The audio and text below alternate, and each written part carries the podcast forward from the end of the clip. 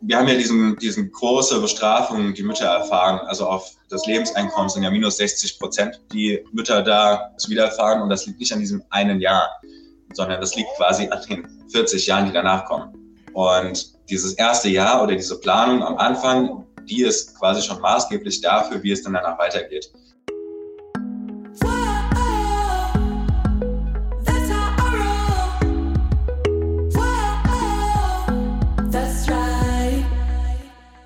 Salut ihr Money Pennies und herzlich willkommen zu Teil 2 des letzten Money Talks. Sieben Tipps für Geld in der Beziehung. In Teil 1 habt ihr bereits gehört, wie funktionieren eigentlich so Geldgespräche, was soll ich tun, wenn mein Partner, Partnerin gar kein Interesse an Geld hat oder auch mit mir darüber zu reden. Was machen wir eigentlich, wenn große Gehaltunterschiede vorliegen? Und jetzt in dieser Folge kommen noch die restlichen Tipps und natürlich eure Fragen, beispielsweise gemeinsamer Vermögensaufbau. Wie sollte man das eigentlich angehen? Und vor allem dann auch, wenn Kinder ins Spiel kommen, wie teilt man sich das gut auf? Wie plant man das eben auch mit ein? Kosten für so Kinder und so weiter und so fort. Und eure Fragen unter anderem waren Ausgleichszahlung für die Rente. Wie sollte man das eigentlich machen? Und Ehevertrag. Eine Frage, die ja immer, immer wieder kommt.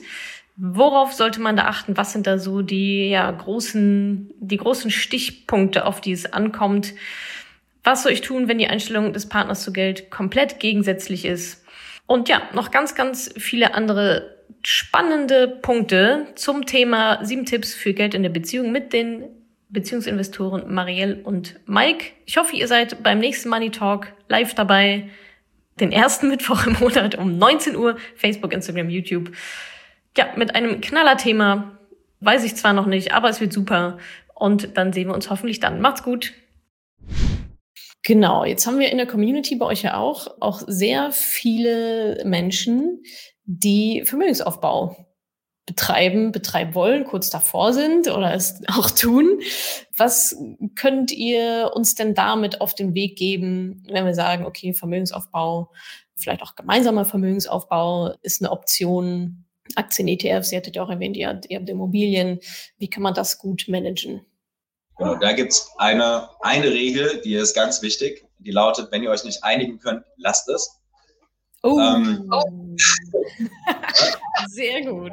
Aufschreiben. Wenn ihr euch nicht einigen könnt, dann lasst es. Ah ja, cool. Das machen wir auch so. Wir investieren nur die Sachen gemeinsam, in die wir beide investieren wollen. Ja, das, worauf wir uns einigen können, da betreiben wir gemeinsam Vermögensaufbau. Und wenn das nur einer cool findet, dann macht das nur derjenige. Also bei uns zum Beispiel P2P-Kredite macht nur Mike. Ich mache nur Kryptowährungen. Das ist getrennt voneinander. Wer da kein, also da diskutieren wir nicht drüber. Oder auch bei Aktien. Genau, bei Aktien. Manche Aktien, die will nur ich kaufen, dann kaufe nur ich die und andere kaufen nur Mike.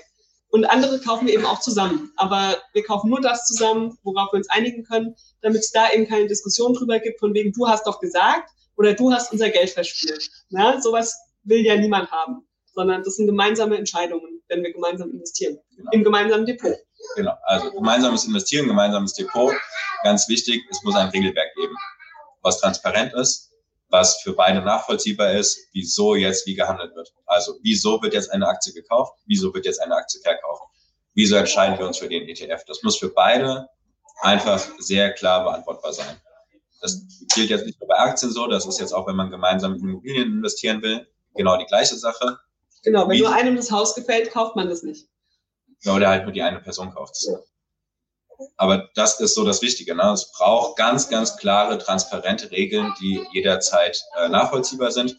Und auch wenn es selbstverständlich ist, trotzdem, beide haben auch Zugang dazu. Ne? Also es ist kein gemeinsames Investieren, heißt nicht, es äh, läuft auf dem Depot von einem der beiden Menschen, sondern es läuft wirklich auf einem Gemeinschaftsdepot. Das heißt, beide haben 100% äh, Zugriff darauf und können das 100% verwalten. Und man ist auch gar nicht mehr alleine in der Lage, das Depot zu schließen, ne, sondern es ist für beide Leute einfach da. Das ist ganz wichtig. Okay, das ist ja nochmal ein Unterschied zu Vollmachten sozusagen. Ne? Also manche ähm, handeln ja dann auch solche Geschichten mit irgendwelchen Vollmachten, mit Kontovollmachten oder so, sondern aber ähm, das ist ja eigentlich auch ein Drei-Konten-Modell sozusagen, ne? also ein Drei-Depot-Modell. Jeder hat sein eigenes, macht seine eigenen Dinge, ähm, auf die er Lust hat. Und dann gibt's noch ein gemeinsames. Hier kam gerade noch eine ganz praktische Frage. Geht das auch, wenn man nicht verheiratet ist? Oder muss man verheiratet sein, um ein gemeinsames Depot zu haben? Nein, man kann auch ein gemeinsames Depot eröffnen, wenn man nicht verheiratet ist. Aber man muss einfach ein ganz normales Postident-Verfahren quasi durchlaufen und das halt wirklich aktiv gemeinsam eröffnen. Aber also uns hat da noch nie jemand gefragt. Ich glaube, wir haben das erste auch eröffnet, da waren wir nicht verheiratet. Ne? Nein, nein, nein. Ja. Das ist schon lange her. Genau, also das ist kein Ding, aber ähm, es macht tatsächlich auch Sinn für die individuellen Depots, dennoch Vollmachten sich auszustellen, wenn man das möchte. Wenn man es nicht für den Partner machen möchte, dann vielleicht für die Mutter oder für den Vater oder für wen auch immer. Also ich glaube, das ist ja auch was, das empfiehlst du sicherlich auch grundsätzlich, dass man da einfach Absicherung, ja. Es kann jedem ja. immer irgendwas passieren. Da für so einen Fall einfach vorsorgen, weil das will niemand, dass dann da kein Zugriff mehr drauf ist. Ja. Also ich mein Depot hat meine Mutter eine Vollmacht einfach schon die ganze Zeit. Genauso habe ich eins auf ihres. Und das ist einfach wichtig, dass da irgendwer ist, der einen Zugriff hat oder was tun kann im Fall des Falles. Ja, genau, auf jeden Fall. Ja. Vollmachten sind da sicher nicht eine sehr, sehr, sehr gute Sicherheitspolster, falls irgendwann mal nichts mehr geht. Okay, ja, das heißt, wir haben jetzt schon eine kleine Reise hinter uns von, wir reden mal ein bisschen über Geld und führen mal Haushaltsbuch, ähm, hinzu, wir ziehen jetzt zusammen, was kostet eigentlich das Brautkleid und so weiter. Äh, schon ein paar große Schritte gemacht, gemeinsamer Vermögensaufbau. Dann ist ja oft bei vielen dann vielleicht der Schritt, okay, jetzt kommen die Kids. Und Mike hat es gerade ganz am Anfang schon so schön gesagt, das ist so der, der vorprogrammierte finanzielle Ruin, besonders für Frauen, wenn die Mutterschaft sozusagen ansteht. Da sind wir dann auch bei eurem Tipp Nummer sieben, wenn denn dann Kinder ins Spiel kommen. Was sind da so die Haupt, ja, eure Haupttipps, um so die gängigen Fallen vielleicht zu umgehen?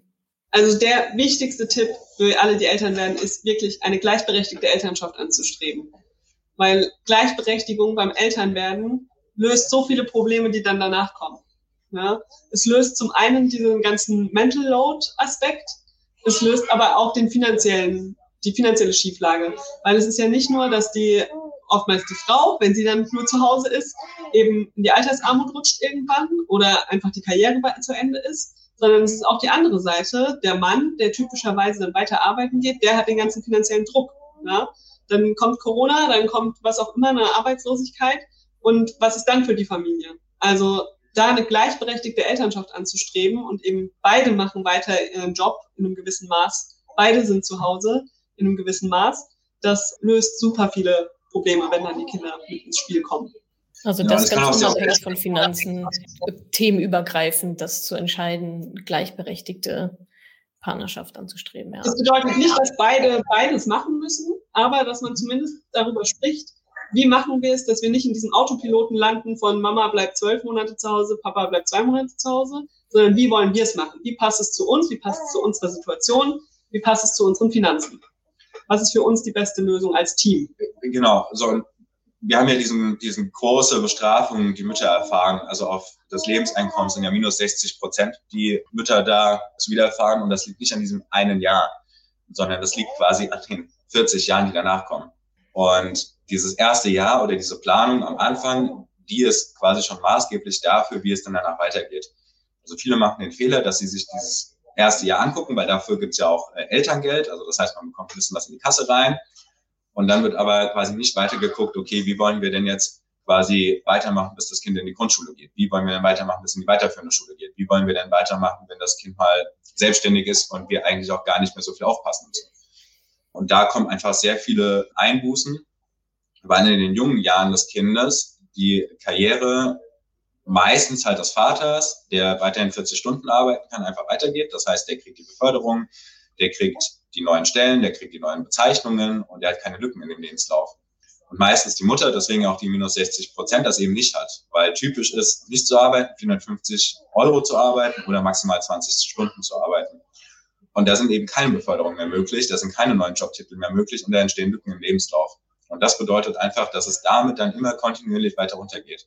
Die höchste Strafe ist beim ersten Kind und beim zweiten und dritten Kind gibt es immer noch eine Strafe, aber nicht mehr ganz so schlimm, weil es quasi nur darum geht, bin ich Mutter oder bin ich nicht Mutter. Und das kann man aufpuffern oder abfedern, indem man als Paar direkt am Anfang sagt, okay, das ist unser Plan, so möchten wir nicht nur das eine Jahr gestalten, so, sondern so wollen wir die nächsten drei bis sechs Jahre gestalten. Und damit kriegen wir das dann auch finanziell hin.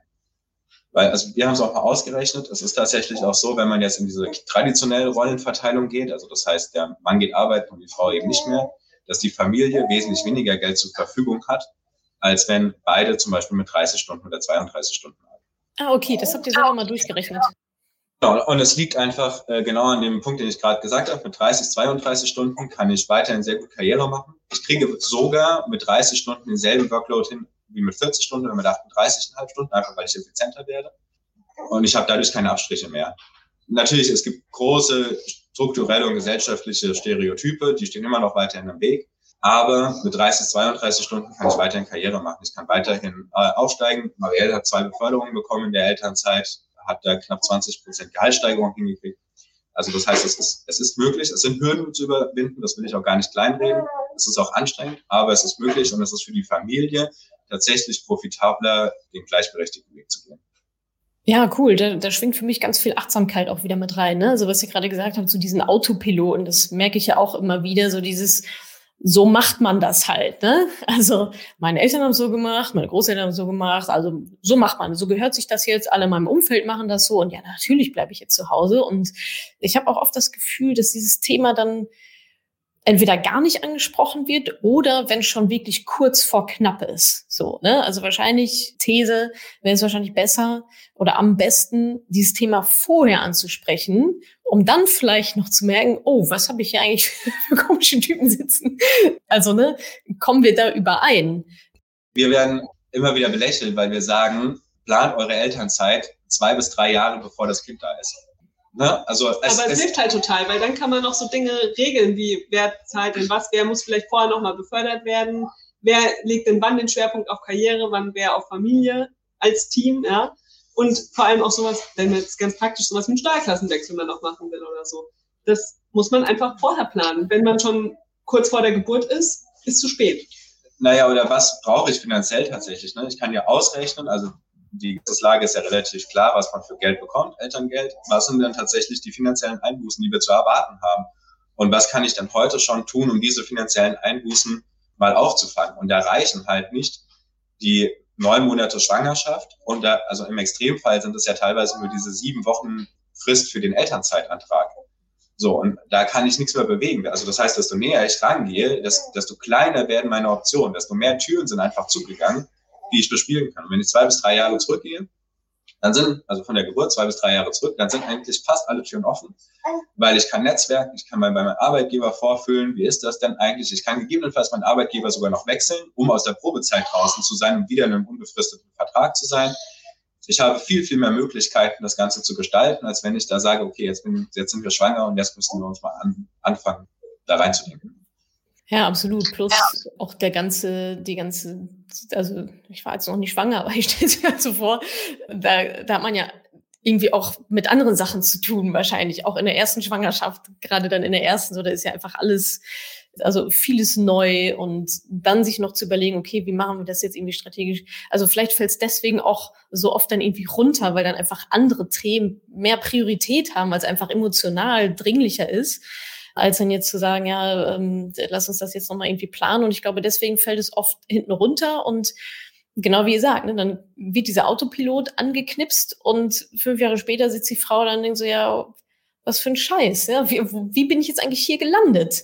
Und das hat ja auch wieder enorme Konsequenzen oder Auswirkungen auf die Beziehung, weil also das dann wieder, natürlich, hoffentlich kann man das dann auch wieder irgendwie gerade rücken, aber ja, ich höre da bei euch auf jeden Fall eine sehr große Weitsicht sozusagen raus, so gut wie möglich, zumindest wenn es denn dann geplant ist, so früh wie möglich, ja, das gemeinsam dann auch zu durchdenken.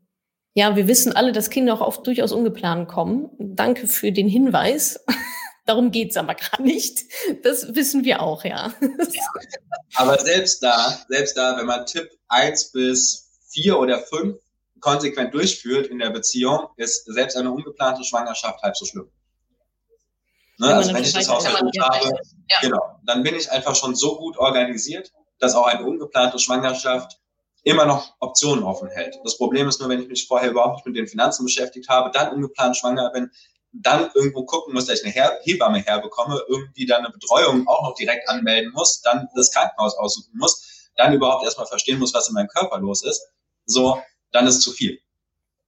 Ja, und die Schritte, die wir vorher schon besprochen haben, die anderen Tipps, die sind ja vollkommen unabhängig davon, ob ein Kinderwunsch oder ein Kind ins Haus steht oder nicht, sondern da geht es ja erstmal darum, die, die Partnerschaft zu stärken, die Finanzen in der Partnerschaft zu stärken und alles weitere dann so gut wie möglich zu handeln. Selbst wenn es dann spontan kommt, ja, dann plant man immer noch so gut es irgendwie geht. Ja, aber wenn das Thema einfach mal schon überhaupt vorhanden ist, ja, dann ist es ja nochmal viel, viel einfacher, dann auch den nächsten Schritt zu gehen, als dann komplett blank dazustehen. Und das kann man ja auch dann vorher schon machen.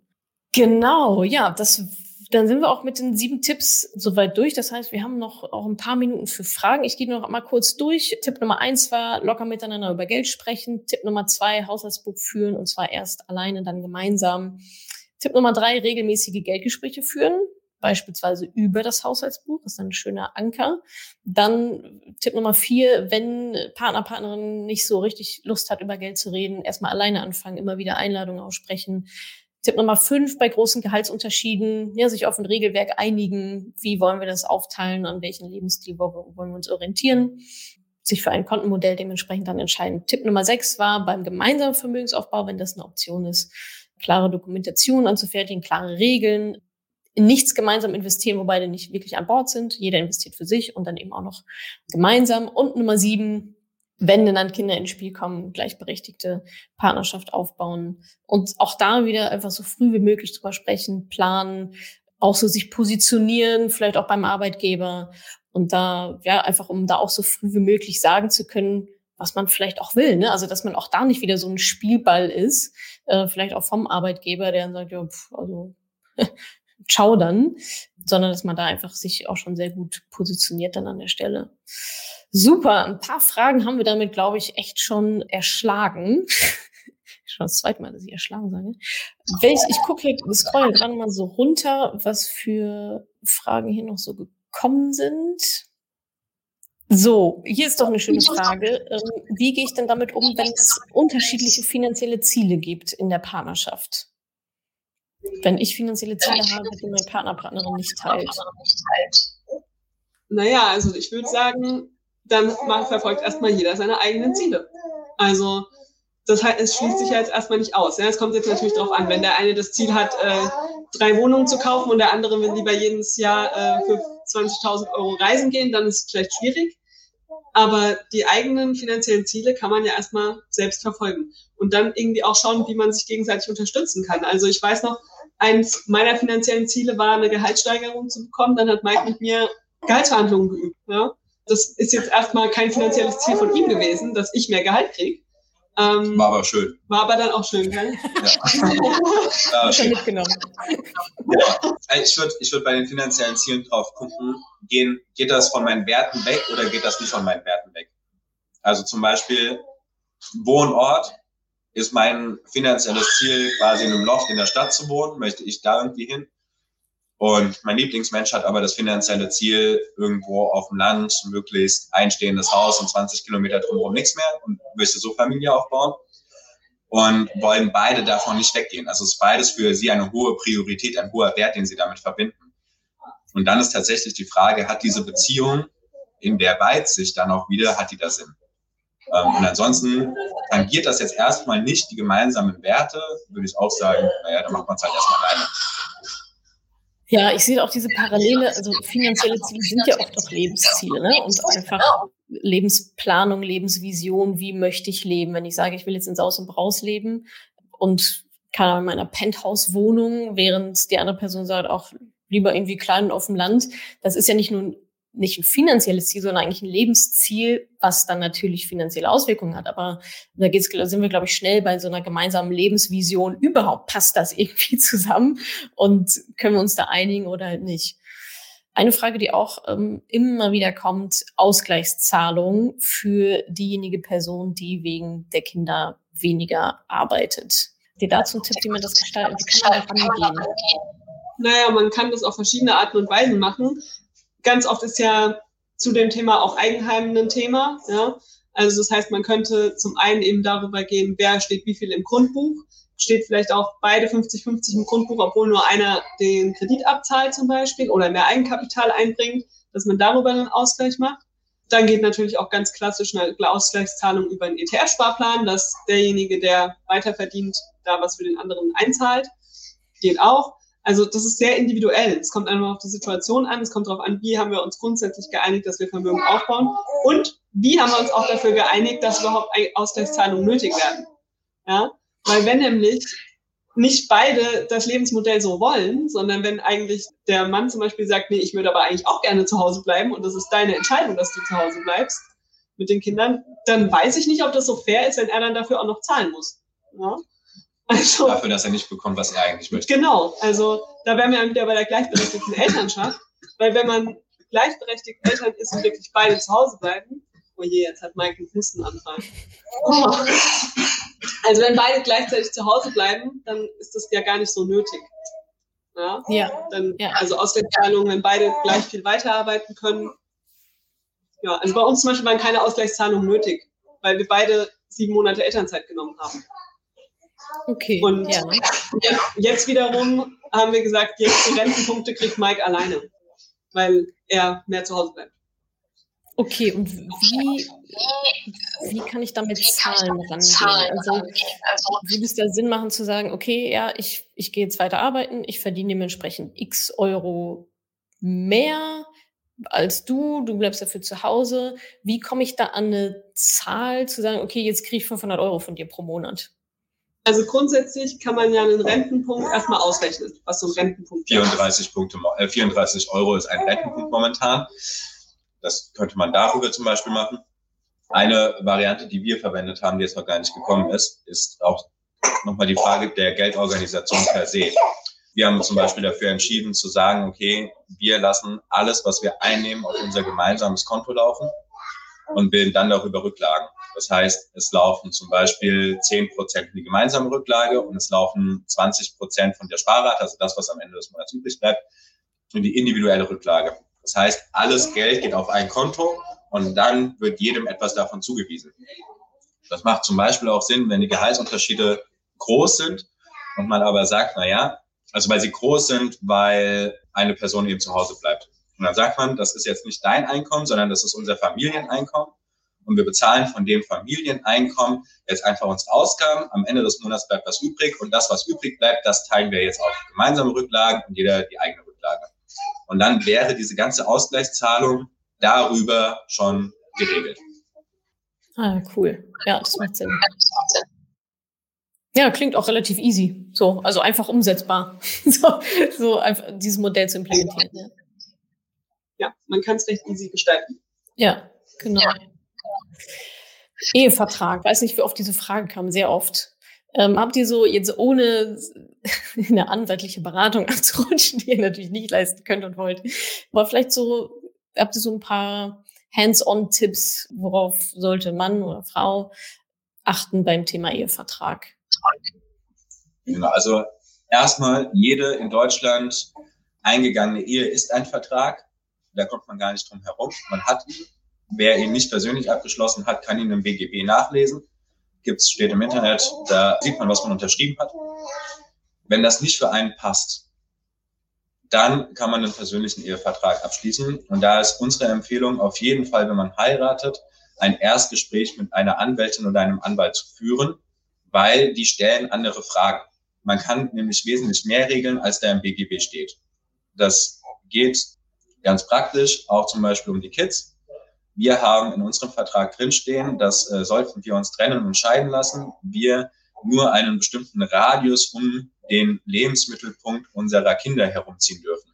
Also das heißt, unser Junior-Investor geht äh, zum Beispiel in, in eine Grundschule, das wäre dann der Lebensmittelpunkt und darum dürften wir nur fünf Kilometer weit wegziehen, bis er 16 Jahre alt ist. Also solche Sachen kann man tatsächlich regeln und auf die kann man sich verständigen gemeinsam. Und das steht natürlich nicht im BGB drin. Auch eine andere wichtige Sache, die wir zum Beispiel drinstehen haben, weil Kinder immer vernachlässigt werden und nicht gehört werden, sollten wir uns scheiden lassen, muss eine unabhängige Person, eine vom Gericht bestellte Person, sich mit unseren Kindern unterhalten und sie nach ihrem Willen fragen. Also wo wollen sie wohnen, bei wem wollen sie sein, welches Modell wollen sie fahren.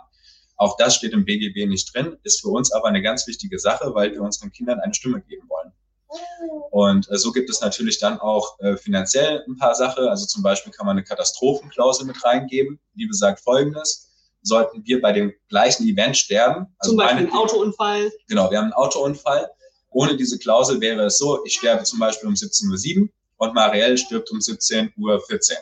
So, dann sind da sieben Minuten dazwischen. In diesen sieben Minuten vererbe ich nun erstmal meinen Teil hälftig an Marielle und hälftig an unsere Kinder.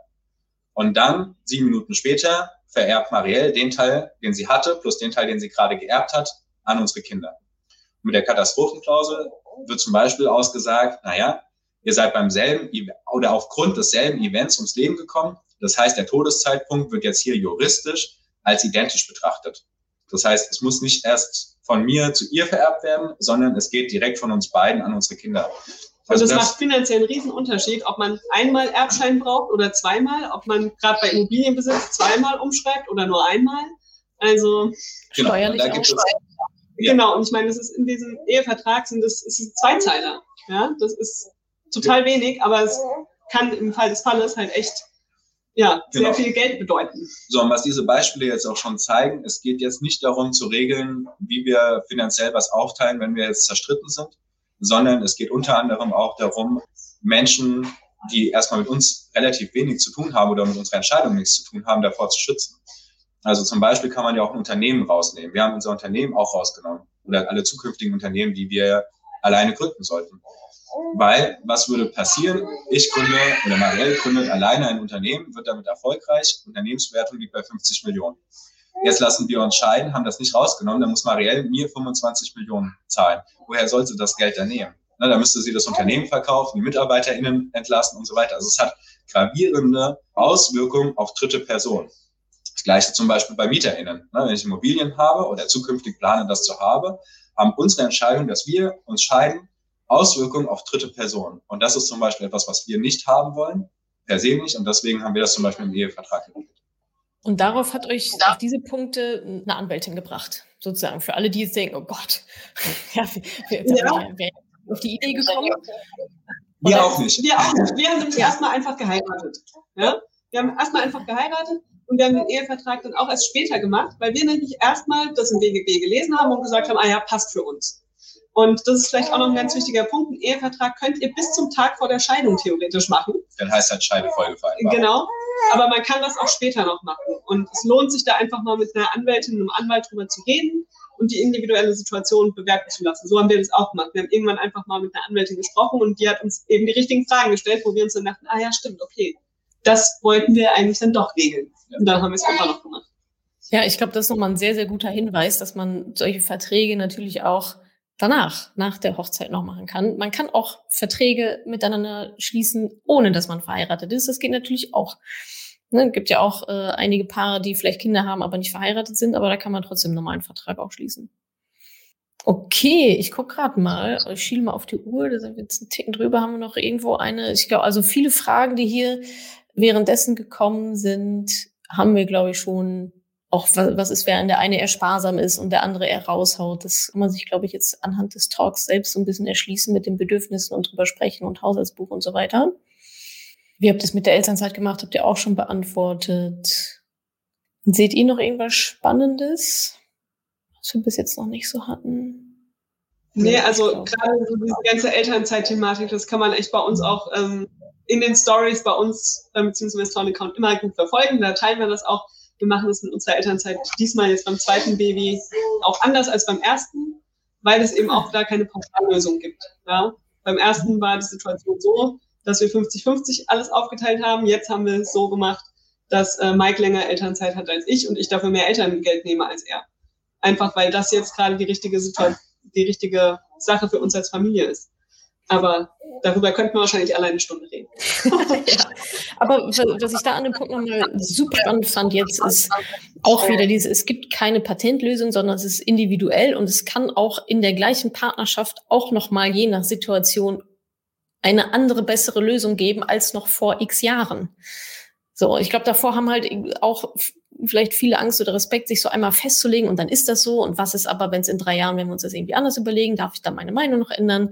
Und ich glaube, so dieses, gerade wie du es auch beschrieben hast, Marielle, diesmal machen wir es anders als letztes Mal, weil jetzt macht es irgendwie mehr Sinn und so auch viel Druck aus so einer ersten Entscheidung auch mal nehmen kann. Ja, also dass die erste Entscheidung nicht die für die nächsten 100 Jahre sein muss, aber es ist dann mal ein und es ist mal ein Regelwerk und es ist mal überhaupt reinzukommen in dieses Thema, überhaupt dieses Gesprächsthema zu öffnen, um sich dann weiter im Prozess ja auch gemeinsam weiterzuentwickeln und sich an verschiedenen Themen lang zu hangeln. Es muss ja jetzt nicht alles jetzt sofort in Stein gemeißelt und ausgeplant sein. Was machen wir eigentlich beim vierten Kind, wenn wir noch niemals das erste haben? So, das fand ich nochmal einen sehr schönen ähm, Aspekt, der, glaube ich, viel Druck auch einfach rausnimmt. So dieses Lernen im Prozess, auf die eigenen Bedürfnisse achten, miteinander sprechen, an den anderen sehen, immer wieder Einladungen auszusprechen und sich am Ende des Tages auf etwas zu einigen oder auch nicht und wenn man dann sagt, ja, irgendwie können wir uns überhaupt nicht einigen und mir ist das aber super, super wichtig, dann stellt sich wahrscheinlich irgendwann nochmal die Frage nach der gemeinsamen Lebensvision und ob das, ob das überhaupt so hinhaut. Ja, super. Ich glaube, damit würde ich es dann auch belassen. Vielen, vielen Dank. Äh, ich habe auch ganz, ganz viel gelernt. In der Tat. Ich glaube, allen anderen geht es genauso. Also auch hier ganz tolles Feedback die Frage kommt immer wieder, speichere ich das live? Ja, das wird gespeichert, kommt aus Podcast, YouTube-Video und so weiter und so fort. Ihr werdet nicht drum herum kommen. Wir schmeißen euch zu mit dem Content. Ansonsten auch Newsletter abonnieren, da bekommt ihr auch immer das neueste, den neuesten Content dann rein. Genau, schaut auf jeden Fall bei den Beziehungsinvestoren vorbei, bei Marielle und Mike auf Instagram, Podcast, Website, holt euch da die Tipps, geht in den Dialog. Ähm, vielleicht auch, wenn sich da jetzt noch Anschlussfragen ergeben. Ja, und ansonsten vielen, vielen Dank, äh, Marielle und Mike. Grüße an die beiden Kids. Danke, dass ihr auch so offen auch über eure Beziehungen gesprochen habt und was ihr jetzt anders macht und auch so Konfliktpotenzial, wo es da was gegeben hat. Finde ich ähm, sehr hilfreich, sehr authentisch, sehr offen.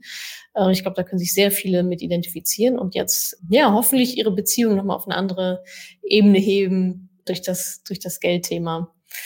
Vielen, vielen Dank, dass ihr mit dabei wart. Ihr alle da draußen und natürlich an euch beide. Und ja, ja, vielen Dank auch von Ihrer Seite. Es hat äh, uns großen Spaß gemacht.